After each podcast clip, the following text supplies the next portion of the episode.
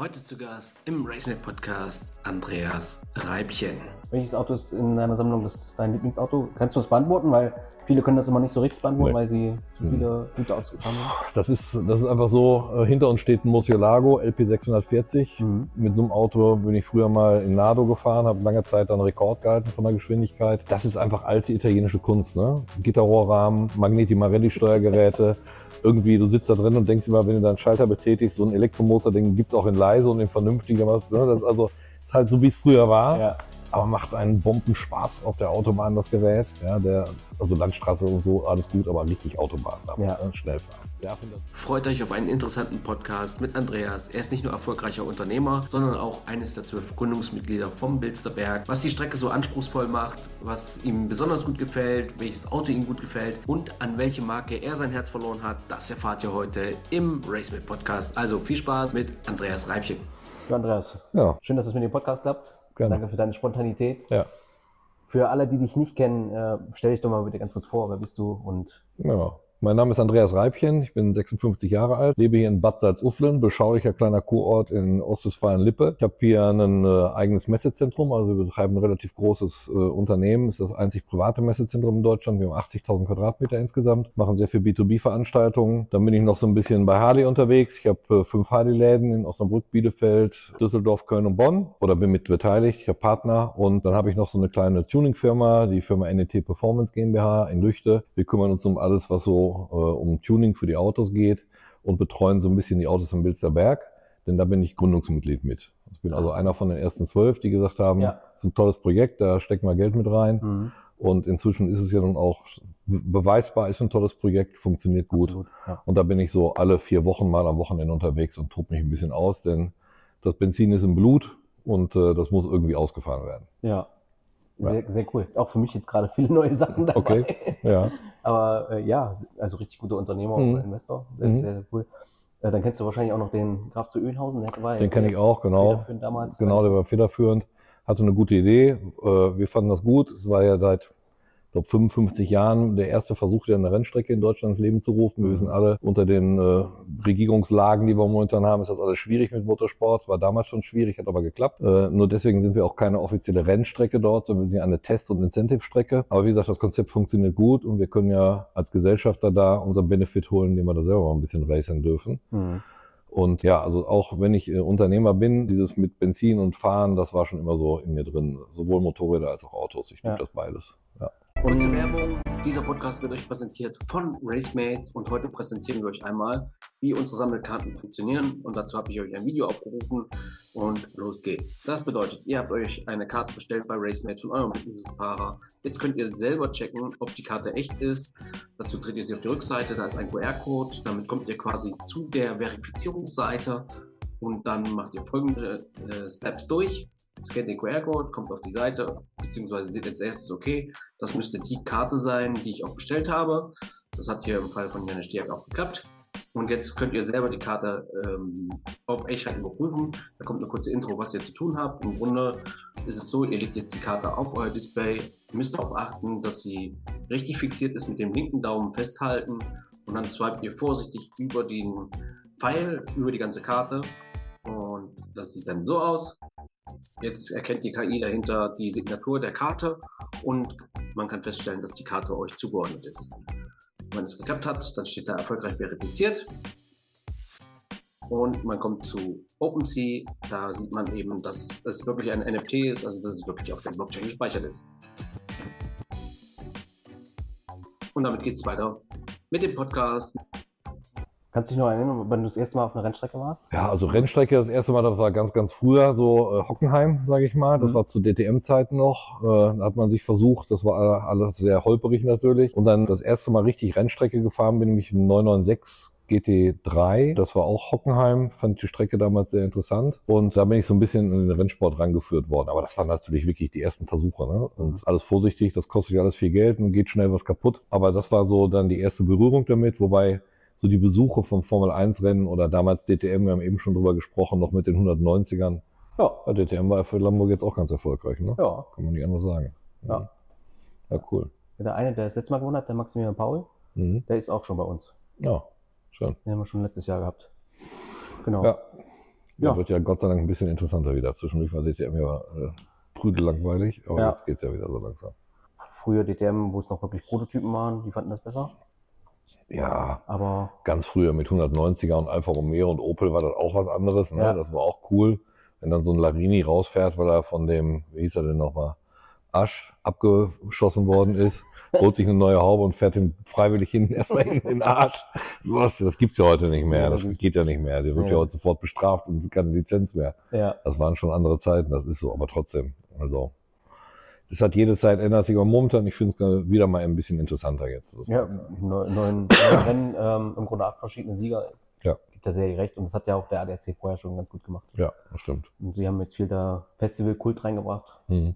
Deswegen, ich glaube schon, Ja. dass grundsätzlich das funktioniert. Ähm, Das habe ich schon früher alles gemacht, klar, Ja. das war immer dabei. Ja. Und du gerade 190er sagst, ich war äh, am Nobelring bei der DTM dieses Jahr Mhm. und habe ich auch einen Podcast mit Tobi Schimon, das ist so der Mhm. äh, Kommentator, Reporter, gesprochen und dann haben wir die glorreiche Idee gehabt, wir setzen uns auf die Steintribüne, Mhm. weil es ja so episch ist und nehmen den Podcast auf und dann kamen die Turmwagenlegenden, also die ganzen, Da war nichts mehr mit aufnehmen. das ist also die. Soundqualität war, Ja, war ja. mal suboptimal. ja, die sind jetzt auch ab und zu am Bilzerberg unterwegs, Ja. die alten Legenden. Die haben Ja. wir auch immer dabei. Ist immer schön anzugucken, dieser Sound und so weiter. Und äh, dann sieht man auch, wie die damals gearbeitet haben in den Ja. Autos. Ne? Das Ja. ist so. Es sollte ein anderes fahren. Ja, das, Ja. das stimmt. Ja. Das ist ja das, was Walter Röll immer sagt, ne? die Autos sind so leicht zu fahren geworden.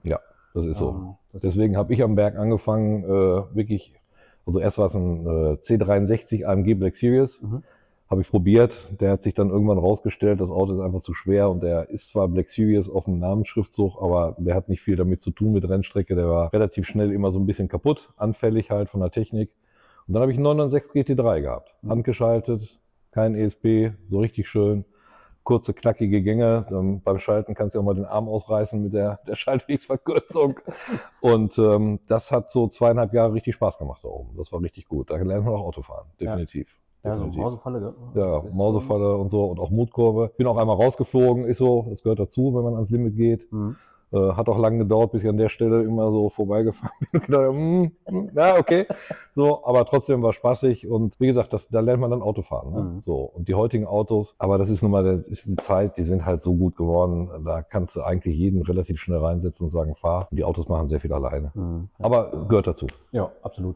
Ich Ne? meine, wir lieben ja alle den Fortschritt irgendwo. Genau. So ist der Handy, Das ist Handy so. haben wir ja auch, also Ja. soll es bei den Autos nicht auch so sein. Ja. Wobei man merkt manchmal, dass zumindest für mich, dass es manchmal auch ein Rückschritt ist. Wir sind ja noch nicht so drauf gekommen, weil Lambo ist ja inzwischen so meine Marke, weil ich mich irgendwann mal in die Italiener verliebt habe und auch wenn die früher ja sehr kompliziert teilweise waren, inzwischen ist es durch den Einstieg von Audi ja wirklich eine absolut zuverlässige Supermarke geworden Ja. und damit bin ich oben am Berg jetzt immer unterwegs. Also ich habe äh, Huracan Performante da gefahren und so weiter, tolle Autos und jetzt der STO, der neue, durch diese Hinterradlenkung, die der hat und so weiter, soll ja für die Rennstrecke sein, mir viel zu nervös, das Auto. Mhm. Ja, also so ein Standard ohne Hinterachslenkung und so weiter ist mir da viel, viel lieber. Und ich mache gerne auch alle Helferlein aus. Da komme ich besser mit klar, als Ja. wenn er alles immer so regelt. Das ist immer so ein bisschen so, ich weiß gar nicht, was macht der jetzt, der Wagen. Ne? Ja. Also manchmal ist es kontraproduktiv, aber muss jeder für sich entscheiden. Das, was er möchte halt. Ja, wichtig ist, dass man die Möglichkeit hat, das so ein bisschen an sein Fahrstil auch anzupassen. Genau, definitiv, ja. Das ist so. Gibt es eine Lieblingsstrecke, die du hast, da, neben dem Bilzerberg? Also, muss ja jetzt. Also ich bin, äh, ich, Spa ist natürlich wunderschön. Mhm. Ich fahre auch gerne in Assen, Hockenheim. Das fahre ich alles sehr gerne. Was ich persönlich, so werden jetzt viele sagen, warum ist das nicht in der Aufzählung Nürburgring? Mhm.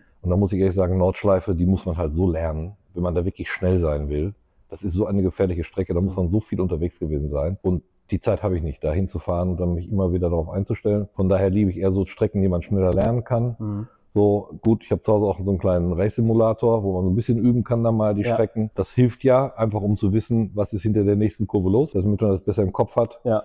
Aber ich muss sagen, inzwischen, dadurch, dass die Nähe hier ist, 35, 40 Minuten von hier Bilsterberg, das, das will ich mehr. Ja. Und die Strecke ist ja nun so, Walter Reul hat es ja auch gesagt, wer da fahren kann, kann überall fahren. Das stimmt, ja. Weil die, die beinhaltet alles. So, außer ganz Hochgeschwindigkeitspassage nicht. Das ist auch nicht unbedingt nötig, aber sonst ist die schon sehr anspruchsvoll, ne? Mhm. Auch fürs Auto, das muss man so sehen. Und inzwischen fahre ich da jetzt mit einem Huracan Super Trofeo. Mhm. Ich habe mir letztes Jahr, äh, zum Ende des Jahres, den richtigen Rennwagen geholt dann. Gebrauchtes Fahrzeug, weil neue sind die auch sehr schwer zu kriegen momentan. Die produzieren unheimlich viel für ihre Rennserie. Ja. Äh, auch Asien war damals ein Thema nach Corona, deswegen haben die gar keine Autos gehabt, aber es war ein, ein gutes Siegerauto, sage ich mal. Komplett gecheckt und bin vorher in Italien gewesen, habe den mal Probe gefahren, habe da auf Feuer und Flamme war ich dann dafür. Äh, das macht richtig Spaß. Das Auto ist auf der einen Seite ja noch sehr viel normaler Huracan. Mhm. Also von der Bedienung und Technik kann er nicht so viel dran einstellen, dass ich nachher gar nicht mehr weiß, was ich machen soll. Ein bisschen ABS, ein bisschen ESP, Bremsbalance und so weiter. Und der Rest der Technik ist schon ein Rennwagen, Aerodynamik, die breiten Reifen und so weiter. Und da ist es halt nicht so schlimm, wenn man mal mit dem rechten Rad einmal durchs Kies haut und dann geht der Kies an die Karosse. Mhm. Das ist dann nicht so schlimm, ne? Da putzt du drüber und gut. Wenn das mit so einem anderen Gerät machst, dann weinst du immer dann gleich, wenn du aussteigst. Ja. So. Und äh, wie gesagt, das haben wir alle mal erlebt. Und äh, das ist bei dem Rennwagen schon richtig cool und er macht schon richtig Spaß. Ne? Also ich bin inzwischen auch recht fixer unterwegs mit dem Gerät. Ja, sehr geil. Ja.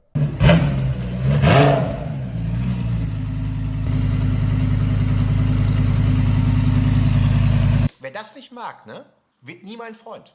Ja, das passt schon. Ist richtig gut. Ja. Hast du eine Lieblingskurve? Ich habe viele Kurven, die ich sehr mag. Ja, die Mutkurve, wo ich mal rausgeflogen bin, das ist nach wie vor so, dass nicht meine Lieblingskurve ist dann, Ja. auch wenn ich sie inzwischen vernünftig fahren kann. Aber ich finde, die, eine sehr anspruchsvolle Kurve ist die erste rechts nach Start und Ziel, also die 90-Grad-Kehre. Mhm. Weil da kannst du ganz viel Zeit verlieren und ganz viel Zeit gewinnen, je nachdem. Du, man glaubt das gar nicht. Man fährt sie an und dann irgendwie, die Runde war nicht gut. Dann hat man gleich gemerkt, da beim Anfang hat das nicht Ah, gepasst. okay. Und äh, das Clubhaus ist oben. Das ist natürlich auch sehr anspruchsvoll. Das muss ich gut treffen, damit ich auf der langen Geraden richtig viel Speed kriege. Das sind so die beiden Kurven, die ich äh, sehr gerne mag. Ja, da kann man sich ein bisschen beweisen, dass wie es funktioniert. Wobei natürlich Mausefalle 18 Grad runter und wieder hoch mit Kompression und Ja. so. Das ist auch gnadenlos. Also bin auch mit dem Aventador reingefahren, der ja nur wirklich nicht für die Rennstrecke ist. Wenn du da richtig schnell bist, Mhm. dann schleift der vorne und hinten. So viel Kompression kriegt er. Ne? Der geht also so in die Knie da. Äh, da gibt schon richtig G-Kräfte aufs Auto. Ne? Ja. Das ist schon, ist schon gut. Ich war tatsächlich noch nicht am Bilzerberg, also ich kenne ihn wirklich nur von, von YouTube. Ach so, oder? ehrlich? Ja. Also auf jeden Fall machen. Ja. Auf jeden Fall machen. Ja. Also lade dich gerne ein. Wir haben Gesellschafterwochenenden, dann können wir ja auch immer die Gäste einladen. Oh, cool. Kannst auch gerne mal mitfahren. Und das ist wirklich eine tolle Strecke. Also sie ist ja konzipiert so, alles unter zwei Minuten ist, ist schnell, Schnell. was man da so fährt. Ja. Und wir haben also mit, da sind ja auch verschiedene Radicals unterwegs und KTMs und so weiter. Und die liegen dann auch schon bei 1,44, 1,45 Mhm. mal. Und mit dem, äh, mit dem Huracan bin ich jetzt da 1,41,8. Das war meine schnellste Zeit. Also das gehört schon mit zu den Top-Zeiten da oben. Äh, Und das ist auch schon echt schnell und anstrengend. Ne? Ja. Also da muss man, und da sollte man auch wirklich mit Hans fahren und mit vernünftigen Gurten und so weiter. Schon, Denn äh, es passiert auch schnell mal was. Auch wenn die Strecke super ist, sie ist nach vier GT-Richtlinien gebaut. Mhm. Ich habe Auslaufzonen, ich habe äh, Reifenstapel und so weiter. Aber man weiß, passieren kann immer was. Ja, hat ne? ja auch der Tiger, glaube ich, gemacht, ne? Genau, der Tiger hat die konstruiert, genau. Ja. Und ich habe einen schweren Unfall, da, was heißt schwer, also auf jeden Fall von der Geschwindigkeit schweren Unfall erlebt. Ähm, ein Senna, Mhm. ähm, ausgerechnet auch noch ein Fahrzeug, was ich mir ein halbes Jahr vorher angesehen hatte, was ich eigentlich kaufen wollte. Okay. Und ich habe ja auch einen Sender bei mir im Bestand, Ja. aber mit dem hatte das nicht geklappt. Und an dem Tag, zwar während Corona, habe ich meine äh, C-Lizenz da oben gemacht Mhm. und der Besitzer dort auch. Und dann ist der auf der langen Geraden, ist der in Schleudern gekommen, ist mit 230 rechts abgebogen in der Leitplanke. Mhm. Also so Tür rausgerissen, Auto hat sich komplett gedreht. Aber so konstruiert die Strecke, ne? Das ist, der ist ins Kiesbett dann rein, die Leitplanke hat das abgefangen, die sind beide da ausgestiegen, da war nichts dran. Auto war kaputt, Mhm. aber die Menschen eben waren in Ordnung noch. Ja, ne? da muss man sagen, das ist das Wichtigste. Ja, eben. Also die Strecke ist schon gut zu fahren. Ja, ansonsten kann man ja mit einem Sender auch sowas wie der Gear Collector machen, ne? Barbecue-Meister. Genau, ja, ja, das geht auch. Oh Mann. Ja. Barbecue-Meister 2019 oder sowas. Das ist schon witzig, ja. Ja. Ja, genau. Wenn's- genau. Wenn man es nicht selber ist, ist es witzig. Genau, ja, ja. ja, ja.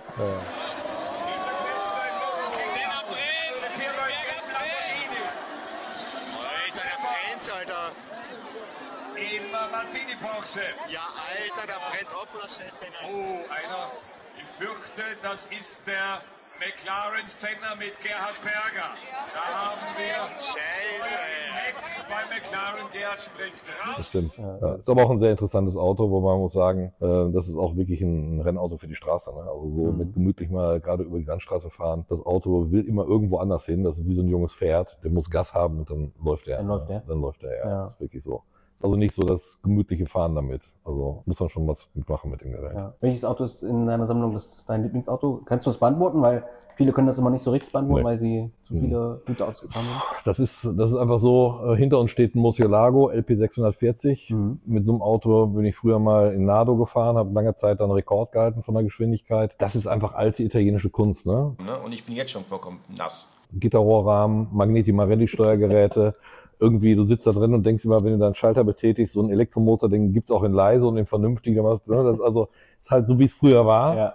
aber macht einen Bombenspaß auf der Autobahn, das Gerät. Ja, der, also Landstraße und so, alles gut, aber richtig Autobahn, damit, Ja. ne, schnell fahren. Der Aventador Roadster ist V12 Symphonie pur, dann noch offen, macht auch richtig Spaß. STO für die Straße, perfekt, Rennsport-Feeling für die Straße. Senna haben wir gerade drüber gesprochen. Das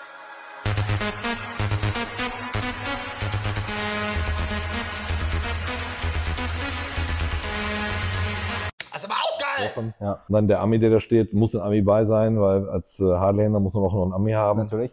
Äh, 820 PS, Red Eye, völlig sinnlos. Der kriegt das nie auf die Straße, diese Leistung. Da muss ich also eine geklebte Strecke haben, möglichst mit warmen Reifen, dann geht das. Aber trotzdem macht der einen Mordspaß, Spaß. Mordsgaudi. So, und ähm, ja, Sterato ist jetzt neu da hinzugekommen. Das ist einfach so, das, so sowas gibt's eigentlich nicht, ne? Mhm. So, ein- so ein Straßenrenner da mit, mit Geländeeignung. Ja, und der Kuntak ist einfach, Kuntak, da, da geht nichts drüber, ne? Das ist für meine Generation Highway ist die Hölle los und so weiter, das kennen wir noch. Ja, wenn man sich das erlauben kann, und ich bin dankbar dafür, dass ich es kann, dann äh, ist das schon Endstufe alles so. Mhm. Und deswegen, da gibt's täglich fahre ich einen Urus, so, das Auto ist mit Allradlenkung, wendig, den kannst du mit ins Parkhaus fahren.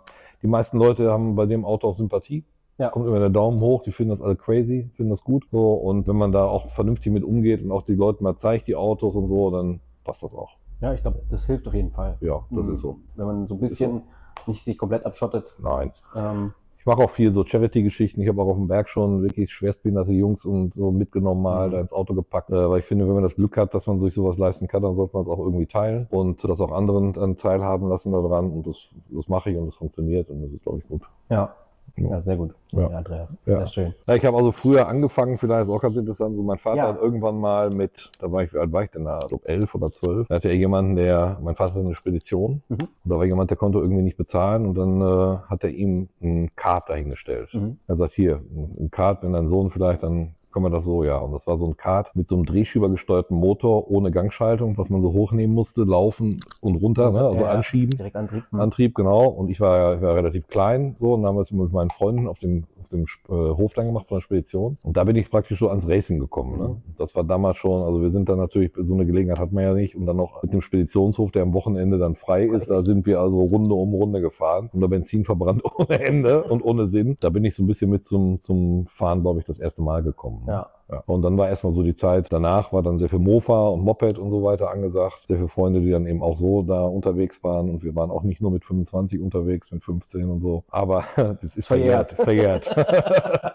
Aber ähm, so ist immer so irgendwie Benzin und Geschwindigkeit dabei gewesen. Ja. genau. Zu Harley bin ich gekommen, weil ich hier einen Freund hatte, der äh, sich eine Harley aus den Staaten rübergeholt hat Mhm. der dann aber ausgewandert ist in die USA und gesagt hat, ich bringe ja jetzt nicht das, was ich darüber geholt habe, wieder zurück. Willst du die nicht haben? Dann habe ich die gekauft von ihm und bin das erste Mal mitgefahren und habe nur gedacht, um Gottes Willen, was ist das denn? So ein Eisenhaufen. So, ja. Ja. Langsam, Schredder, alles am Wackeln. Und ja, das hat sich aber dann entwickelt und trotzdem war es eben so, dass es Kult war. Es hat Spaß gemacht. So. Und dann habe ich da ein bisschen dran geschraubt, alles so ein bisschen verändert. Und dann irgendwann habe ich mal gesagt, Mensch, hier gibt's keine Harley-Händler in der Region, ist so blöd. Ja. Äh, Und wenn du so mit, damals war es ja noch sehr viel mit Anzug und Krawatte im Business, wenn du dann damit vorbeikamst und was wolltest, dann haben sich immer irgendwie die Preise geändert und man wurde immer so nach hinten geschoben von Terminen, man war ja nicht so der Brocker, so, so der typische Kunde. Und da gesagt, du müssen wir mal einen originalen Highlander in die Region bringen und dann hat das so geklappt mit meinem Partner damals Mhm. und das war dann in Bielefeld der erste Laden, genau. Und äh, seitdem bin ich dabei. Das ist nach wie vor eine faszinierende Marke. Ich glaube hier äh, Coca-Cola und Harley Davidson, das sind die beiden Marken, die am bekanntesten auf der Welt sind, Ja. egal wo Ja. Wenn du das Wort sagst, dann wissen die alle, was das ist. Ja. Also von daher ähm, hat mich das immer so fasziniert und dann bin ich beigeblieben, wie gesagt, und dann äh, erst das Familienunternehmen hier die Messe noch mit meinen Eltern gemacht inzwischen. Mein Vater ist leider vor zwei Jahren verstorben, meine Mutter ist auch nicht mehr im Unternehmen, mache ich es alleine. Mhm. Aber ich habe äh, drei Söhne, zwei ältere mit 20 und 22, einen kleinen noch und die großen wollen beide in Papas Fußstapfen mitstempeln und äh, das wird dann so weitergehen, bin ich auch sehr froh drüber. Ja. Das wird interessant. Das, Das ist schön. glaube ich, ist ein gutes Gefühl auf jeden Ja, Fall, dass, die- dass die Kinder das weitermachen wollen. Genau. Und dadurch kommt auch die, die Affinität für die, die Custom Bike oder? Genau, genau. Die Custom Bike war dann irgendwann mal so eine Idee auch, dass ich gesagt habe, Mensch, eine richtig schöne Harley-Messe hier Mhm. bei uns. Und dann habe ich mir damals einen Verlag gesucht, weil ich einfach gesagt habe, ist zwar gut, du hast viel Connections, aber so richtig viel Connections zu den Customizern, die musst du ja irgendwie anders kriegen. Und so eine Zeitung ist natürlich prädestiniert dafür. Das sind ja die Anzeigen und Kunden und so weiter und die Berichtskunden. Ja, und dann habe ich mit dem Herrn Eschenmacher damals gesprochen. Der hat fast neun Jahre gemacht, das Ganze. Der ist dann, leider Gottes, hat es finanziell nicht geschafft. Mhm. Dann ist es an den Huber Verlag gegangen. Huber Verlag war ja sehr erfolgreich und hat aber dann äh, Corona nicht überlebt. Das muss man so sehen. Und äh, da habe ich die, das Projekt dann zurückgekauft. Mhm. Und jetzt veranstalten wir es wieder selber. Ah, Komplett. du- Machen wir komplett alleine weiter. Genau. Okay. Genau. Und inzwischen geht's auch. Wir kennen, ich kenne jetzt ja auch alle Customizer und alle Tuning-Leute. Und wir wollen das ganze Thema auch so ein bisschen wieder zurückbringen, back to the roots, weil äh, es war nachher schon sehr viel, wie bei vielen Veranstaltungen, so Klimbim da auch bei. Ne? Ja. Also das, was man eben so als Füller hat. Da habe ich gesagt, das möchte ich nicht mehr. Ich möchte breitere Gänge, ich möchte mehr Fläche, schönere Ausstellung und wenn dann eben weniger Leute kommen, ist das auch nicht schlimm. Aber die, die da sind, sollen was Schönes sehen. Ja, und, Qualität halt Genau, und das ja. wollen wir eben halt wieder reinbringen. Das ist uns letztes Mal schon ganz gut gelungen, aber man merkt halt, momentan ist es schon schwierig. Ne? Also Deutschland steckt schon in einer kleinen Krise, das ist so. Was heißt, so klein ist die, glaube ich, gar nicht. Das merkt man im Allgemeinen. Ja, deswegen, klar, Motorsport, man merkt aber schon, dass die, die Leute es wollen. Ähm, Definitiv. Und es muss aber auch das Angebot dafür da sein. Ja.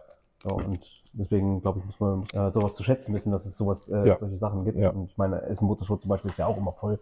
Ähm, 24-Stunden-Rennen vom Nürburgring, äh, Ja. wie ist der Rekord gewesen mit, Ja. äh, mit 350.000 1000, Zuschauern. Le Mans 500.000. Ja. Also Die deswegen. Leute wollen das, definitiv. Die Leute wollen- das, genau, ja. ja. Aber die wollen auch hören. Ja, Also das ist so das nächste Thema, dieses aufgezwungene der Elektromobilität. Also Mhm. ähm, man kann, ich will jetzt hier keine, keine Umweltdiskussion anfangen, Ja, das macht keinen Sinn. Aber ähm, ich fände es schöner, wenn man einfach die Wahl lassen würde. Ne? Genau. Und nicht dieses aufgezwungene. So. Und es gibt für jeden Einsatzzweck die richtig, das Richtige. Aber Motorsport mit so Düsen-Quietschgeräuschen ist nicht meins.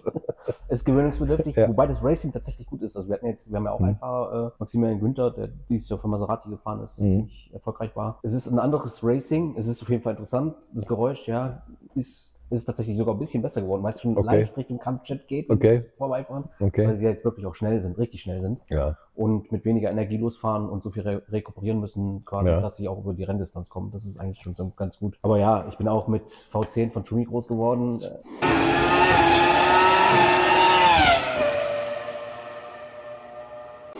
Jetzt war ich letzten, vor zwei Wochen war ich in Assen bei den Mhm. Jack Days Mhm. und da war der Ingo Erstl, die- dieser Boss GP mit seinem Toro Rosso Mhm. V10. Das ist natürlich, das Ding geht an und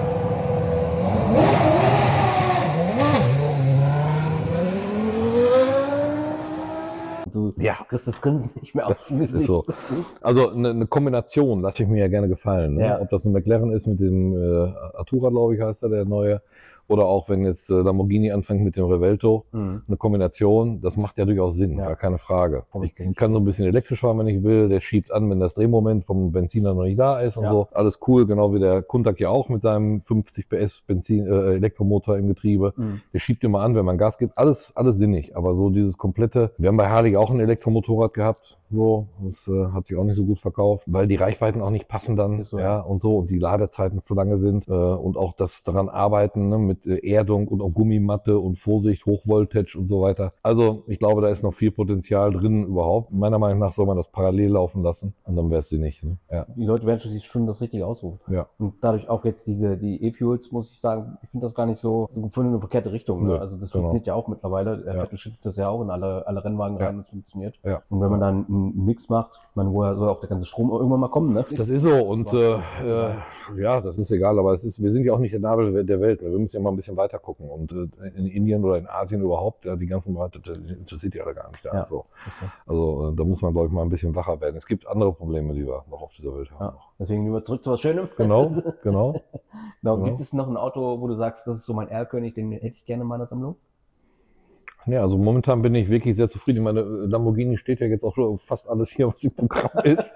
So, äh, Gallardo habe ich ja dann auch schon gefahren und so weiter. Nee, also da bin ich, bin ich schon sehr, sehr glücklich mit. Ich habe zwischendurch auch mal versucht, auf die andere italienische Seite zu gucken. Ja. Ähm, es ist ja auch meistens so die Frage, hat mich nicht so befriedigt. Ich muss sagen, diese Kombination Lamborghini, Audi, das ist einfach perfekt. Mhm. Die Autos funktionieren super. Ich kann nur sagen, zum Beispiel der Performante, den bin ich drei Jahre auf dem Bilzer Berg gefahren und außer, wirklich, außer Benzin, Reifen, Öl, Bremsbeläge und so, habe ich da nichts dran gehabt. Ne? Das Mhm. Auto hat über 12.000 Kilometer Rennstrecke gesehen. Mhm. Das ist einiges. Ja. Und auch bei den Zeiten, die ich gerade genannt habe, das ist nicht äh, Rundenfahren gewesen, das war richtig schnell. Schnell. Das funktioniert einfach. Und das, äh, das können nicht viele Marken bieten. Ne? Also Porsche kann das auch, gar keine Frage. Ja. Und ich bin auch niemand, der sagt, um Gottes Willen, Porsche, nee, das sind tolle Autos.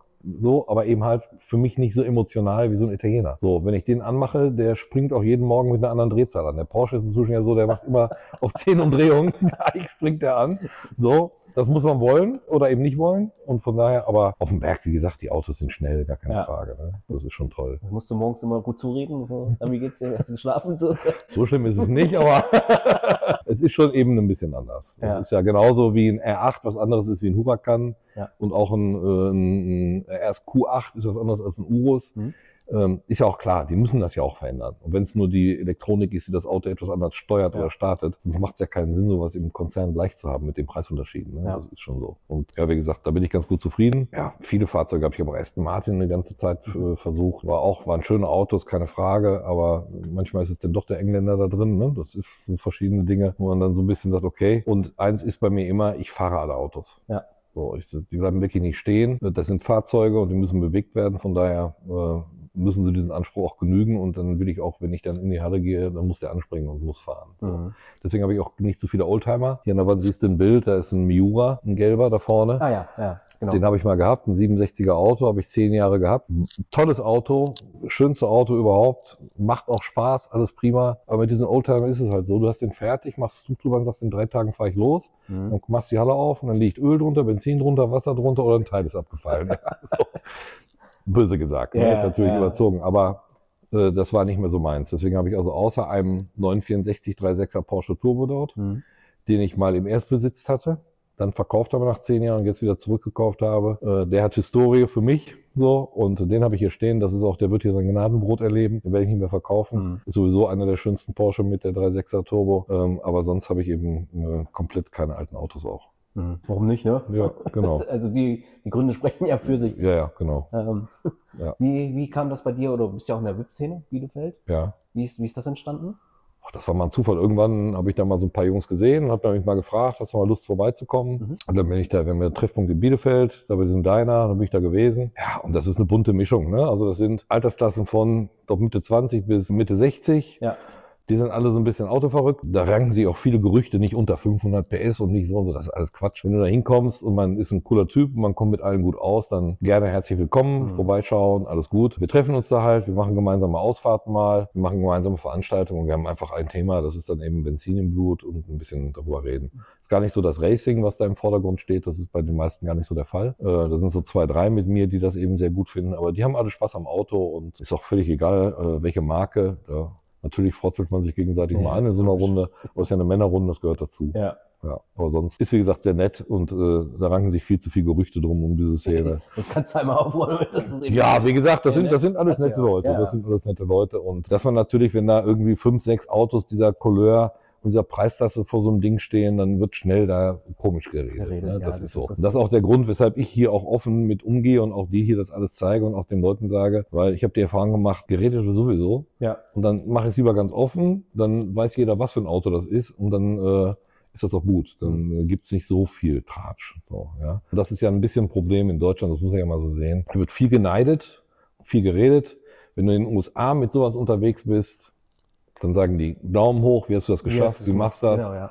Cool, kann ich mal, kann ich mal gucken. Da wird gefragt zum Gucken. Und wenn du hier so ein Auto in der Stadt stehen hast, dann setzen sie sich auf die Haube drauf und machen Fotos. Mhm. Das ist leider so. Aber ähm, das, das kennt man, das Problem. Wird vielleicht noch mal besser werden, aber äh, es geht halt da in den anderen Kulturkreisen geht man da anders mit um. Mit Ja. Erfolg, ne? Ich meine, das Problem gab es ja schon immer in Deutschland irgendwie, glaube Ja. ich. Ne? Ja. Dadurch, dass man jetzt so ein bisschen offener wird, hofft man mal so ein bisschen, dass es entspannter wird. Ja.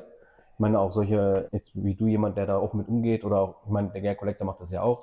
Ähm, ich weiß nicht, Klar. wie, wie du ihn siehst oder das verfolgst generell. Ich verfolge, das ist natürlich das ist auch ein Szeneteil, ne? Also Ja. das kriegt man natürlich mit. Ja. Bin auch schon ein, zwei Mal da eingeladen worden, auch zu Veranstaltungen da mitzumachen und so weiter, zu Track. Days, genau. Ähm, hat sich noch nicht so ergeben bei mir, war immer terminlich schwierig. Mhm. Aber äh, ja, also ähm, wenn Leute Erfolg haben und das Geld ja auch ausgeben, das geht ja wieder in die Wirtschaft, das Ja. geht ja wieder in den Kreislauf. So, dann, dann, dann, lass die doch machen, ja. So, wenn er wenn er noch 20 Autos mehr hat, ist völlig egal. So und wenn man dann so ein bisschen Show damit macht, ja, ist doch okay. Da muss man auch nicht immer mit dem Finger auf den dann sagen, die machen das, aber ist doch, ist doch ne? Leben und leben lassen. So, Absolut, ja. ja. So, Hast, hast du schon mal so ein, äh, die Möglichkeit oder das Angebot gehabt, irgendwie so von Mercedes AMG gewonnen? Da habe ich mich damals mit beworben drum, Ah, okay. um das Auto, habe dann aber die Bewerbung wieder zurückgezogen nachher, Ja. weil mir dieses Konzept, nachdem mir das erklärt worden ist, ich fand das nicht so. Ich habe oder ich habe damals schon angezweifelt, dass sie das so in die auf die Kette kriegen, wie sie es Mhm. wollten. Ja. Das hat sich nachher auch gezeigt. Das ist ja sehr sehr schwer. Und ich weiß gar nicht, äh, wer so ein Ding jetzt wirklich fährt oder ob die meisten irgendwelche Standuhren werden. Ich habe keine Ahnung. Also ich, ich halte halt das auch nach wie vor nicht für so sinnig, so ein Motorkonzept in so ein Mhm. Auto einzubauen. Das Ja. ist das ist genauso, wenn du mal einen Super Trofeo nimmst. Ähm, da gibt's ja auch viele Berichte inzwischen, auch in den sozialen Medien, wo die in den USA da so mit diesen Autos durch die Städte fahren. Ne? Sieht man ja immer wieder. Das ist auf Dauer gar nicht möglich. Das Auto hat keine aktive Kühlung mehr. Mhm. Das heißt, die Lichtmaschine, wenn das Auto im Stand so lange steht, die verbrennen dir die Kohlen. Mhm. Das ist mir auf der Rennstrecke schon passiert. Bin rausgeflogen, beziehungsweise nicht ich, mein Sohn, hat ein bisschen länger gestanden, zack, ist die Lichtmaschine zu heiß geworden. Das sind Racing-Fahrzeuge. Ja. Ne? Die müssen bewegt werden, die brauchen Kühlung, die brauchen Gas und dann musst du die entsprechend behandeln. ja. Die kannst du nicht so im Straßenverkehr zu McDonald's fahren und dann mal da ein paar Burger mitholen. Mhm. Das ist alles sehr viel Fake und sehr viel Scheinwelt, glaube ich. ne? Das wird dann so inszeniert. Mhm. Und dementsprechend, also so, ein, so dieses Motorkonzept da als normalen Sportwagen, ich glaube, das ist schwierig. Ja. Also klar, marketingmäßig natürlich mega, Keine Frage, keine Frage. aber ja, alltagstauglich auf keinen Fall. Nein, noch, ich glaube auch wirklich, dass äh, auch für, so für die Rennstrecke, da brauchst du wirklich schon fast ein kleines Team dabei, Ja. ne, die dich dann supporten. Und dann würde ich doch lieber einen normalen Rennwagen nehmen. Ja. Da habe ich, glaube ich, mehr von. Ja, weil wenn du mal so guckst, ne, wenn du so ein Formelauto, meine, das ist ja ein Formelmotor, Ja, wie viele genau. Leute du brauchst, einen Ingenieur und noch äh, im Formel 1 ein bisschen mehr, noch ein paar Ja. Mechaniker, Ja. aber du brauchst halt immer einen Ingenieur, um die Karre zu starten.